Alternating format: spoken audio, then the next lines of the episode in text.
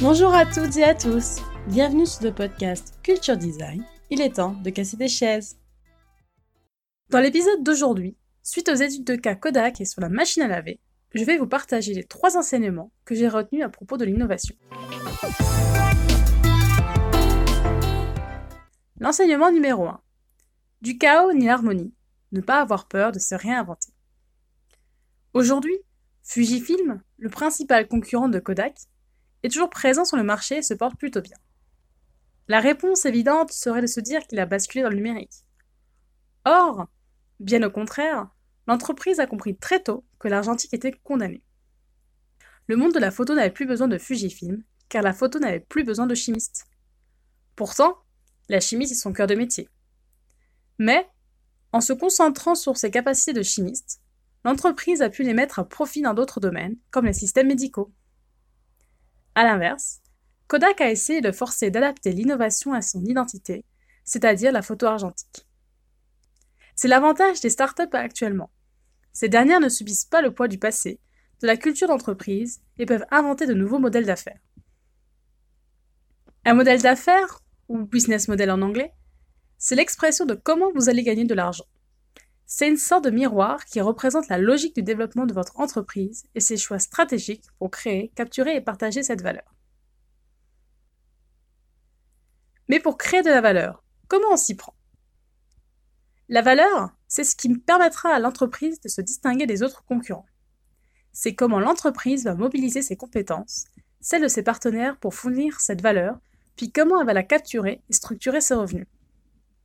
Cette dernière sera ainsi proposée aux futurs clients et utilisateurs, ces derniers étant les seuls véritables juges.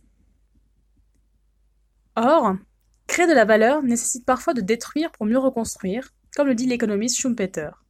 La rupture détruit des métiers et en construit d'autres. En exemple, Kodak a favorisé la disparition du métier de portraitiste. Et aujourd'hui, on fait des photos avec son téléphone portable. Et cette démocratisation a fait chuter la vente des appareils photo. L'amateur devient consommateur d'art. Le smartphone a une influence colossale sur la vie quotidienne, l'économie et la vie politique. Actuellement, les photographes professionnels se trouvent ubérisés et impuissants face à la révolution Photolia, e-stock photo, Shutterstock, ou encore dernièrement avec la montée en puissance de la startup Miro. Changer de modèle d'affaires, c'est changer l'allocation de ressources, de processus et de valeurs. C'est amener une intuition, une découverte, un projet au stade commercial. Par exemple, la relation entretenue entre Dacia et Renault. Qui aurait dit il y a 10 ans que c'est Dacia qui porterait aujourd'hui Renault Ou encore Nokia et l'arrivée du smartphone? La marque Dacia a permis à Renault de reconquérir le marché automobile grâce à son positionnement en entrée de gamme. La célèbre entreprise française avait précédemment échoué avec son véhicule haut de gamme Velsatis. Le modèle proposé, audacieux dans son esthétique, ne correspondait pas aux attentes de la clientèle, plutôt conservatrice. Pareil pour Nokia. Il avait très bien conscience de l'innovation iPhone, mais ne l'avait pas sous avec gravité. Pour Nokia, l'iPhone était sympathique, mais c'était un jouet. De toute façon, c'était bien connu, Apple était habitué à prospérer sur des niches à 2%, donc pourquoi s'inquiéter? Et de toute façon, un téléphone à écran tactile, on en a un dans nos labos, vous allez voir ce que vous allez voir, disait Nokia. Le monde économique a pu voir Nokia être démoli par Apple. Leader mondial en 2008 avec 38% de part de marché, Nokia met la clé sur la porte 5 ans après. Le deuxième enseignement. Pour innover, pensez avec et pour les usagers. Les lavandières ont commencé à disparaître peu à peu au début du XXe siècle, à la période de la révolution industrielle et avec l'apparition des premières machines à laver. On remarque que ce n'est pas l'abondance de ressources ni la vitesse du changement, mais l'intérêt représenté pour le quotidien féminin qu'elle fut adoptée. En 1920, apparaissent les premières machines électriques. À partir des années 50, les machines s'automatisent, mais c'est dans les années 80 que l'on voit apparaître les premiers modèles que nous connaissons actuellement.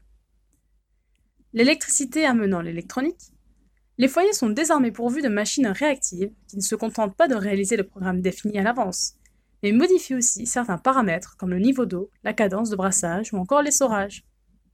Et aujourd'hui, les utilisateurs peuvent faire peser le linge pour une plus juste consommation.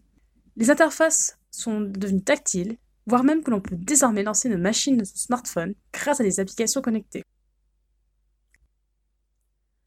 Ce changement de paradigme est l'autre avantage des startups. La plupart de leurs idées, avant de se transformer en business, viennent des problématiques propres aux créateurs.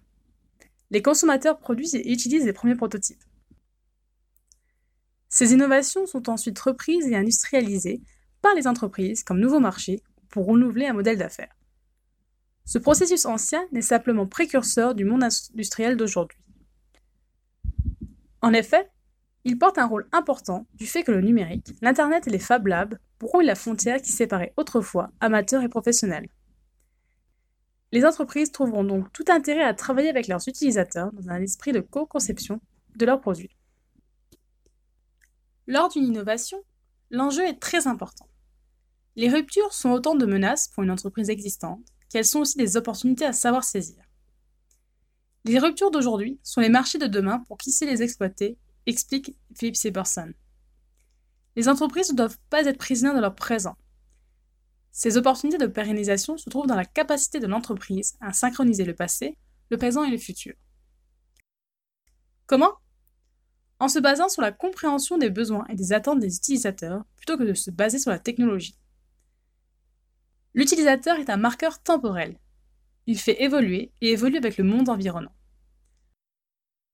En se confrontant très tôt au marché, l'entreprise peut ainsi récupérer les feedbacks informatifs et ainsi avoir toujours une longueur d'avance sur la concurrence. Sans vivre dans la nostalgie du passé ou espérer un futur paradisiaque, L'entreprise doit être capable d'analyser et de s'appuyer sur son expérience afin de garder une visée rationnelle tout au long du processus. Désormais, le management actuel doit s'inscrire dans le temps.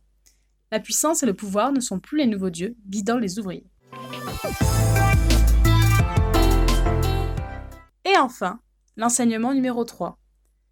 La rupture est un processus, pas un événement, ou la phénoménologie de l'innovation. L'observation est le meilleur atout pour suivre le processus de rupture et d'innovation.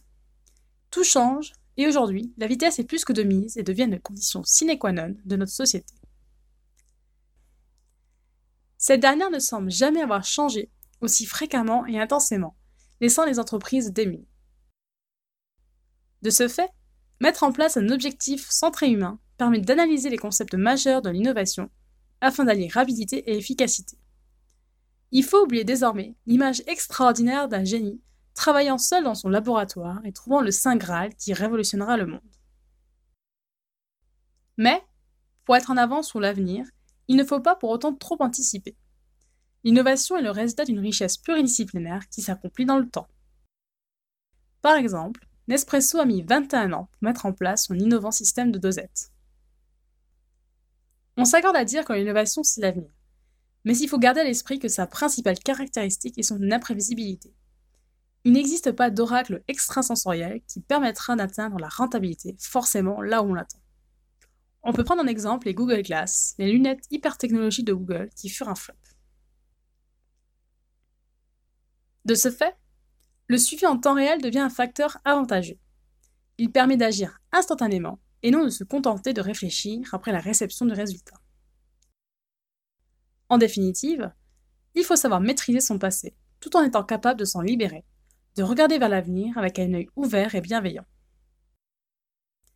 Appliquer ces leçons au présent permettra de bénéficier d'un état des lieux complet et de définir les approches organisationnelles pérennes et surtout adaptées. La machine à laver et son évolution sont à la source d'une libération d'une force de co-construction pluridisciplinaire et de créativité individuelle comme collective. Elle fut un objet flexible qui a su se mouvoir rapidement dans un environnement en perpétuelle évolution et qui s'accélère de plus en plus.